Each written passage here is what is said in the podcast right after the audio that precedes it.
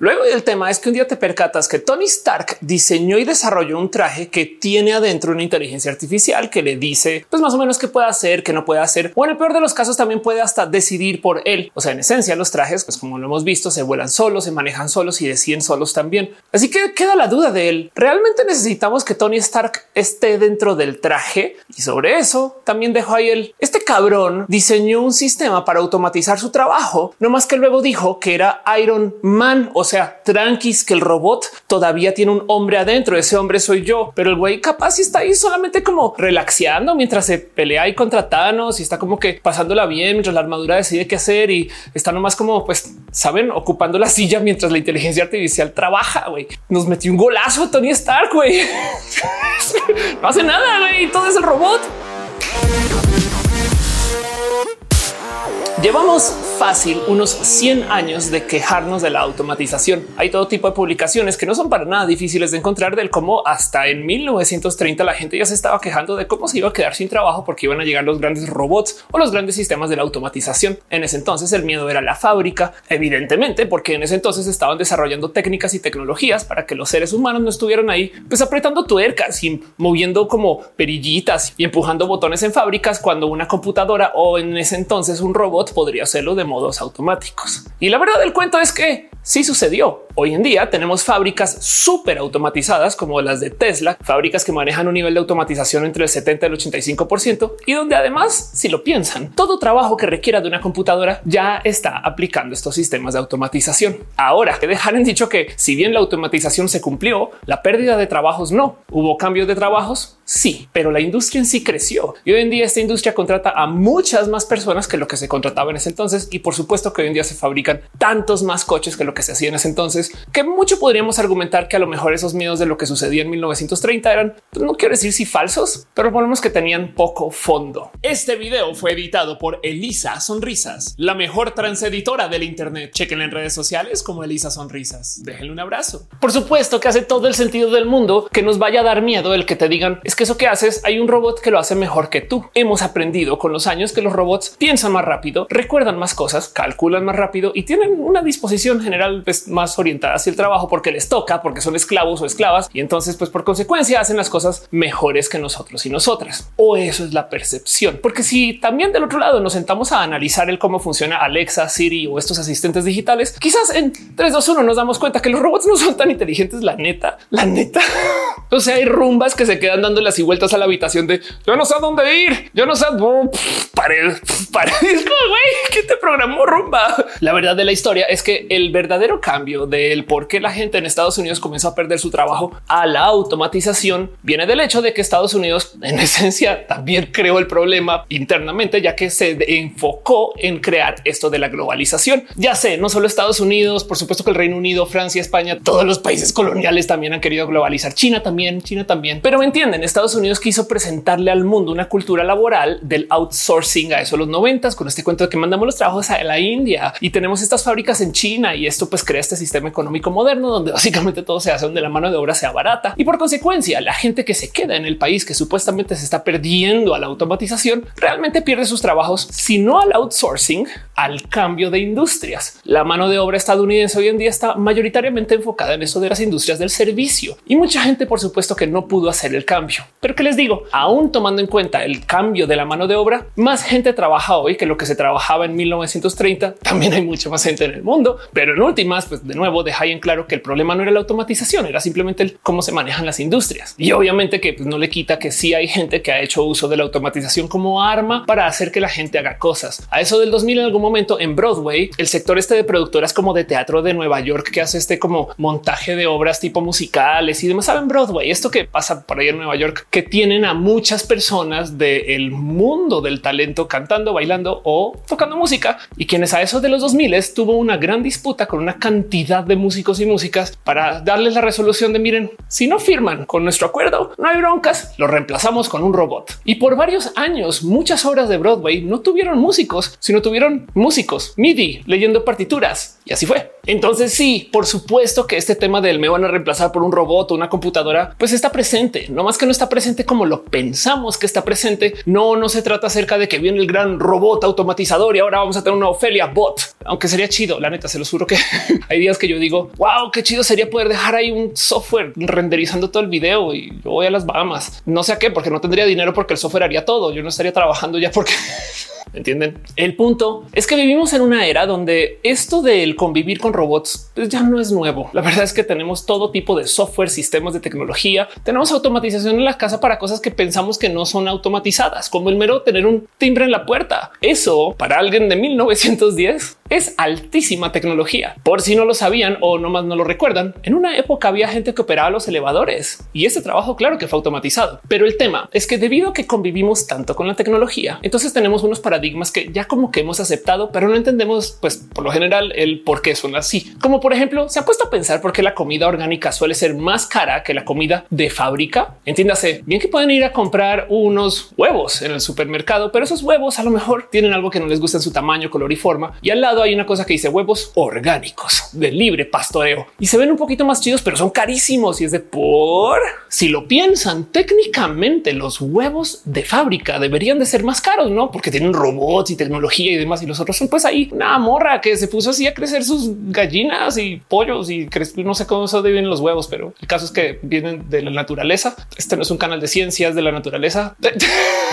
la comida orgánica, como sea que la vean, tiene un componente que la comida de fábrica no cuidado humano. Y los seres humanos tenemos esta cosa que se llama salario, así sea un micro salario, como a veces se le maltrata a la gente con el cómo se le paga, pero me entienden. Y tenemos también muchos cuidados que las máquinas no necesitan, como por ejemplo, tenemos que dormir. Y yo sé que hay máquinas bien idiotas, bien tontas que también hay que desconectarlas, repararlas, administrar, pero a la larga, la verdad es que las máquinas trabajan más, mejor y quizás de modos más consistentes. Y además, como por lo general duran más, ya sé, no que los seres humanos, pero que la vida laboral de un ser humano capaz y sí. Entonces estas máquinas se pueden revender. Bien que hay alguien ahorita que está usando la ordeñadora de la tía o del abuelo o algo así, saben como que hablando acerca de la agricultura en general. Pero el punto es que gracias a este paradigma, sobre todo en las ciudades, ya nos acostumbramos a que la comida de fábrica es la más fácil de conseguir y además está optimizada para conseguirla al mínimo precio posible y esto nos gusta. Por consecuencia hay una presión inmensa a ir hacia el consumo automatizado y solamente la gente que tiene el dinero para romper con esto puede comer comida orgánica puede comprar esos huevos que son pues, tantito más imperfectos, pero más chidos porque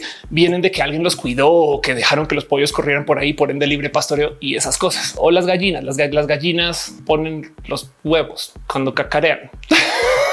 porque me dejan ser youtuber. Güey. Uno de estos raros paradigmas que no tenemos muy presentes acerca del por qué es tan cara la comida orgánica y tan barata la comida de fábrica, prontamente también se va a presentar cuando tengamos coches o camiones que se automanejen. Los vehículos automatizados van a tener la ventaja de que uno no van a tener que dormir, pero encima de eso van a poder andar en cualquier lugar y por consecuencia van a tener sistemas más estándares del cómo se manejan y sí, sí van a funcionar en Latinoamérica, sí, sí van a funcionar en México. Las inteligencias artificiales aprenden de cómo manejamos y si hay seres humanos que lo pueden hacer, habrán computadoras que aprenderán de cómo hacerlo. ¿Habrá accidentes? Sí, de hecho ya los hay, no más que la tasa de accidentes de los robots es más baja que la tasa de accidentes de los humanos, quienes también manejamos como pendejos y pendejas y entonces ya saben. Hey, piénsenlo así sí, los coches automáticos no salen en la peda y si salen en la peda no toman. Caso de que piensen que van a chocar en todas las esquinas, pues también el tío güey de repente hizo unas estupideces con el coche. Saben? Ok, pero el punto es el siguiente. Cuando lleguen los coches automáticos, sea que sean a modo de Uber automático y, entonces mucha gente ya no va a estar manejando Ubers a ver qué pasa ahí o trailers automáticos que andan entre ciudad y ciudad, va a seguir existiendo una industria de choferes orgánicos, quienes a mano van a transportar cosas que no se les va a soltar la responsabilidad a un robot. Cosas que pueden ser transporte de valores químicos, cosas tan personales que es que yo necesito que un ser humano lo supervise. Cualquier cosa que tenga una representación legal y que tenga una obligación de representación va a ser mucho más difícil de automatizar porque de verdad que en últimas no, yo prefiero que alguien lo supervise y si algo le pasa, yo sé con quién ir en vez de que el rastreador me diga dónde está, saben? Y entonces en eso, esa industria que se va a volver de hiper nicho de los 10 choferes que van a quedar todavía manejando de modos artesanales,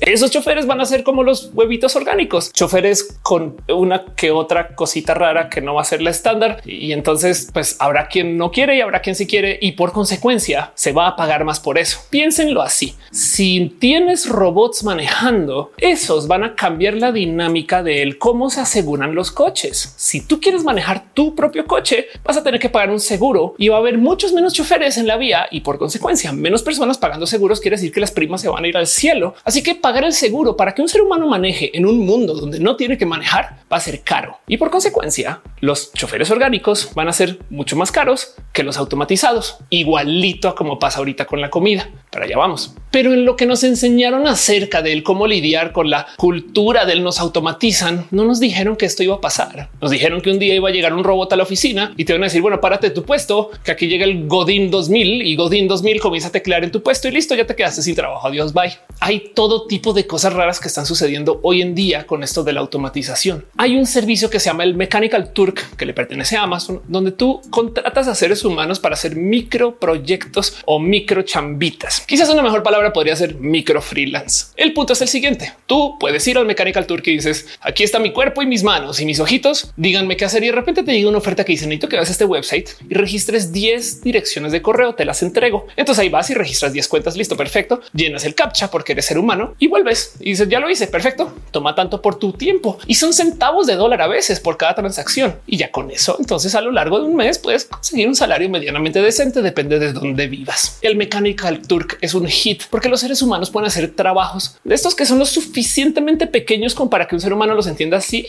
pero que no son lo suficientemente grandes como para que se tenga que escribir un software para hacer eso. Organizar bases de datos, darle clic en mapas, en puntitos, delinear en un dibujo el dónde está, este, no sé, la cabeza del personaje. Todo ese tipo de cosas que luego en últimas le acaba enseñando a las inteligencias artificiales o que pueden ser nomás micro tareas. ¿Quieren ustedes organizar su base de datos de música porque todavía guardan MP3 porque son bien forever? Pueden usar el Mechanical Turk y una interfaz para que la gente pueda entrar y llenar todos los campos de todas las canciones que tienen en su base de datos. No sé, me inventé eso, pero es un caso práctico que es puedo, o sea, digo, podría existir.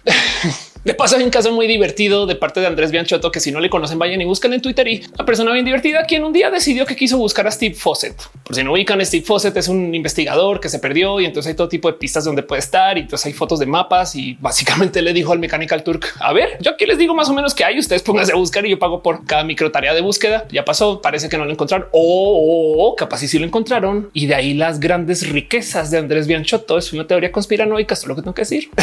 Pero bueno, el caso, así como tenemos huevitos orgánicos y huevitos automatizados o de la fábrica, hay labor manual que se paga diferente que la labor automatizada. Fiverr es otro grandísimo ejemplo, un website que existe para que tú puedas proponer qué chambas quieres hacer. ¿Quieres diseñar logos? Va, tú dime cuánto me pagas. ¿Quieres hacer una pequeña canción? Tú dime cuánto me pagas. ¿Quieres que yo toque el bajo en tu canción? Ahí dime cuánto te pago. Y en últimas, todo se supone como pues, se propuso en su momento que se iba a hacer por cinco dólares. Ya cambió, pero el punto es que el mercado de las micro tareas es real y existe porque la automatización requiere de tareas gigantes, requiere de hacer muchas cosas muchas veces y hay cosas que hay que hacer muchas veces, pero por una semana y a lo mejor eso no merita escribir una inteligencia artificial o software que lo solucione. Entonces pues, pongámosle seres humanos. Hey, no me la compran todavía. Sabían que existe una cosa que se llama los Rappi favores. Entonces ustedes pueden ir a Rappi y pedirle a un güey o a una chavala que vaya al banco a hacer la fila del banco por ustedes. Y cuando esté llegando, ya les escribe ya estoy, ya cáigale, comprar boletos para conciertos, organizar cosas por ahí. Espero no en tu casa, pero pues les puedes pedir favores justo. Y esto viene de él, como hay cosas que requieren de la labor humana, pero pues que son tareitas y esas tareitas pues no meritan escribir una gran pieza de software o diseñar un robot para eso, sino simplemente puedes tirarle un ser humano al problema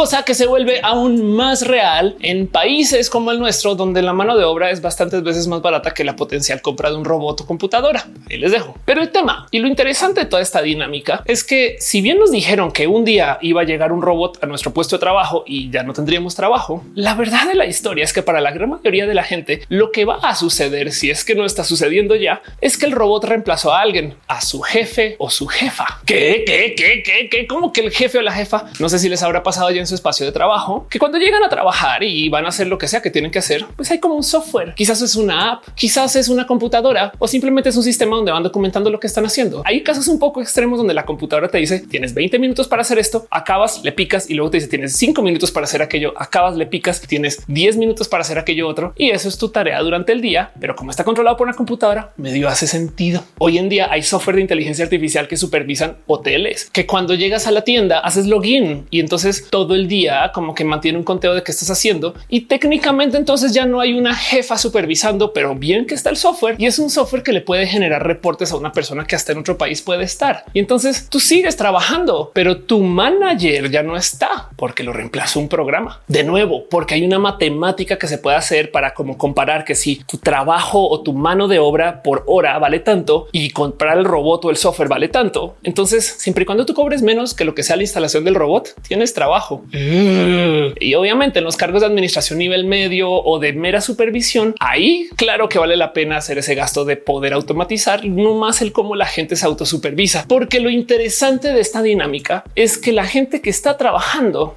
siente más confianza en el hacer uso de un robot para autosupervisarse. Y la palabra clave ahí es auto. O sea, no, no auto de vehículo o automan.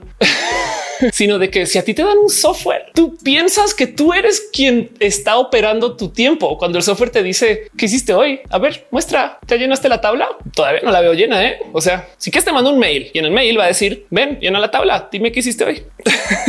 de todos modos, es bien sabido que psicológicamente hablando, la gente sí confía más en los robots. Esto es un hecho. Tanto así que hay gente que insiste que deberíamos de tener abogados robots. Nada en contra de la gente que está trabajando inteligencias artificiales para las leyes y estas cosas. Yo tengo muchos amigos y amigas en este rubro, pero lo que digo es que hay gente que dice por qué tenemos políticos y podríamos tener un robot que vaya y vote y decide por nosotros. Y de no.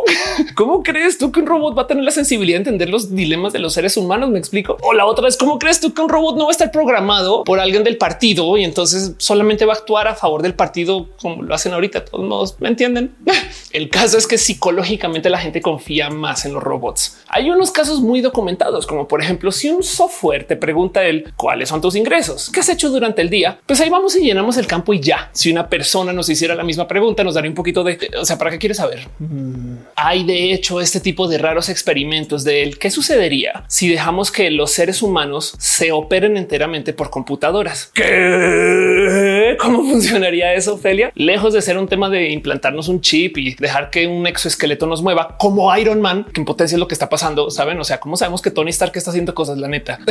en este caso, el análisis que se está tratando de hacer es generar estos experimentos donde un robot constantemente le dice a la persona qué hacer y la persona a propósito entrega su cuerpo y su voluntad para hacerlo a menos que ya de verdad no pueda. Por ejemplo, buenos días, Ofelia. Bienvenida a la oficina. Envíale un mail a tu jefe. Envía el mail al jefe. Ahora llena esta hoja de Excel. Llena la hoja de Excel. Ahora ve y platica con tus compañeros. Va y platica con los compañeros. Lo que sea que diga la computadora, lo haces. Y el por qué se quiere investigar esto es como para tratar de aprender qué tanto podemos estirar la liga en el que tanto está dispuesta la gente a entregar su libre albedrío con tal de que una computadora les diga qué hacer y que puedan sentir paz con eso. La ironía es que muchos de estos experimentos han descubierto que siempre y cuando tú piensas que es una computadora que te dice lo que hay que hacer, lo vas a hacer. Para la gente que a propósito ya se está entregando, esto no es forzado, esto es simplemente que dijo yo, yo le entro, entonces lo que me diga yo lo hago. El tema es que hay unos experimentos donde los mensajes que llegan son escritos por seres humanos, entonces ahora wow, un momento.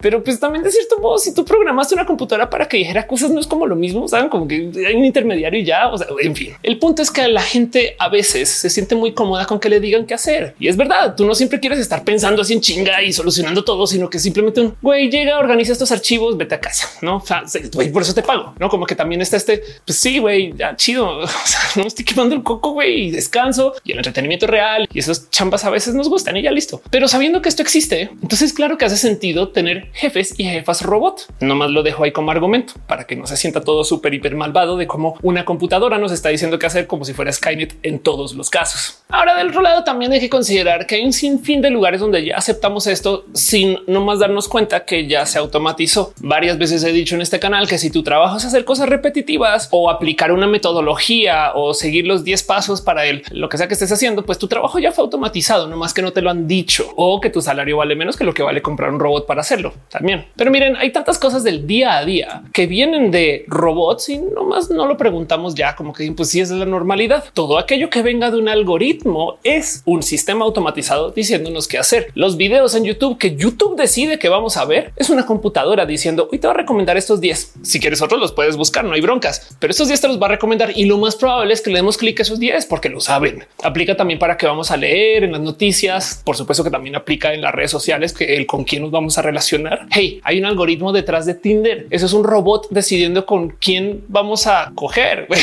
Miren, si juegan Animal Crossing, Tom Nook es una forma de jefe automatizado. Paguen su renta. Y bueno, obviamente les presento el caso positivo porque quiero centrarme en las cosas positivas. Pues también tengan presente que hay evidentes vicios. O sea, también soy ser humano y entiendo que, pues, por supuesto que alguien puede abusar de esto. Una de las cosas más claras y presentes que tenemos con esto es el peligro que hay de manipulación por parte de los algoritmos. Por supuesto que Facebook nos puede estar mostrando las publicaciones por las cuales más se está pagando para que veamos. Y entonces, de muchos modos, se ve una máquina que nos usa para cobrarle dinero a otras personas para que sus posts se vean más guiño, guiño y ni tan guiño, guiño. O sea, lo aceptan. Pero también, por ejemplo, están estos casos donde las computadoras nos literal manipulan. Caso suave, y esto es requete criminal. Este caso que tiene Facebook, donde en algún momento los cacharon, porque no nos hubieran dicho si no fuera que alguien les cachó, pero los cacharon experimentando con nuestras emociones. ¿Cómo le hacía Facebook para jugar con nuestras emociones? Como likes, mentiras.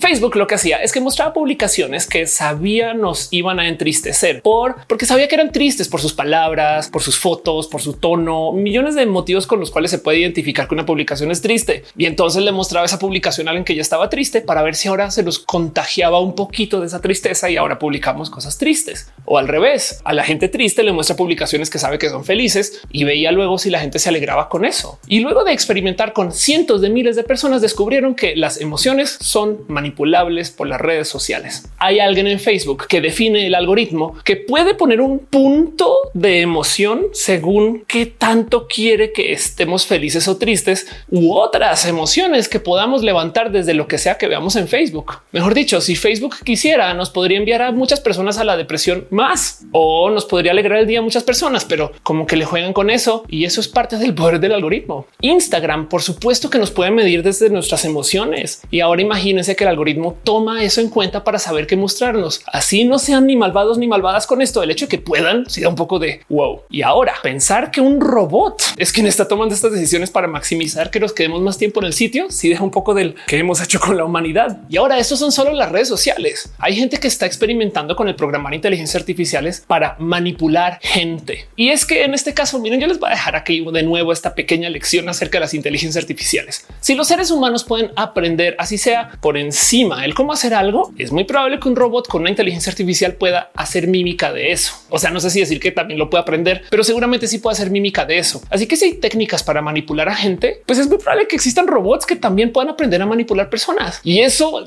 ya no sé si quieras decir que esto es malvado, pero, pero pues que se puede, se puede. Por supuesto que hay inteligencias artificiales diseñadas para por lo menos desde la conversación tratar de manipular personas. ¿Quién estará haciendo uso de esto? Pero de nuevo, las inteligencias artificiales tienen que aprender. Y ya sé que en este canal yo me la paso hablando de inteligencias artificiales como si fueran Skynet misma. Y es que siempre hay que recordar que el motivo por el cual están tan viciadas las inteligencias artificiales es porque tienen de muchos modos seres humanos adentro. A ver, más que inteligencia artificial, quizás sería mejor decir árbol de decisiones que pues tiene modos muy avanzados para saber qué se decide según los argumentos que se le entregan o las decisiones que se han tomado antes y el cómo puede hacer mímica de eso. Una palabra un poquito más fancy para eso sería redes neuronales. Pero el punto de todo es que las inteligencias artificiales muchas veces lo que tienen es mucho de la A de artificial y poco de la I. Y lo digo y gracias a Mauro PM en Twitter, quien está hablando de esto y quien de paso inspiró este video y el roja en vivo del mismo tema, que hay que tener presente que hay muchas inteligencias artificiales que nos las venden como un gran algoritmo y la verdad es que hay un ser humano detrás operándolo.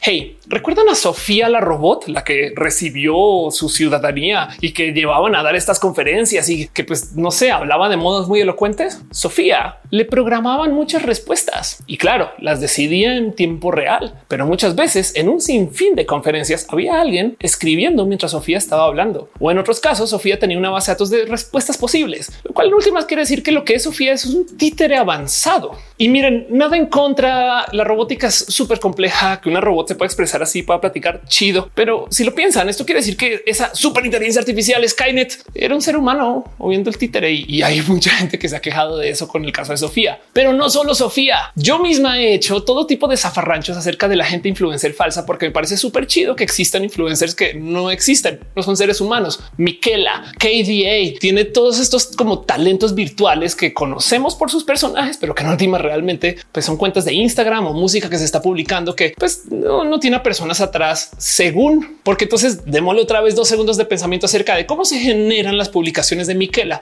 Definitivamente no es un robot que está pensando hoy es un buen día para poner una foto en bikini en Instagram y la renderiza, sino que más bien hay seres humanos que hacen guiones, que dibujan la escena, la renderizan y la publican. Y entonces sí, crean un influencer falso, pero sigue siendo un títere. No es Skynet. Piensen lo mismo para todos los influencers digitales automatizados, super robot que existen. Es lo mismo que hacer un personaje de caricaturas, no más que se ve tan real que nos dicen es un robot y como que pues decimos sí, qué chido y está bien. Vamos a hacer ese tipo de pacto simbólico, pero la verdad es que el otro lado eso, eso no es una inteligencia artificial.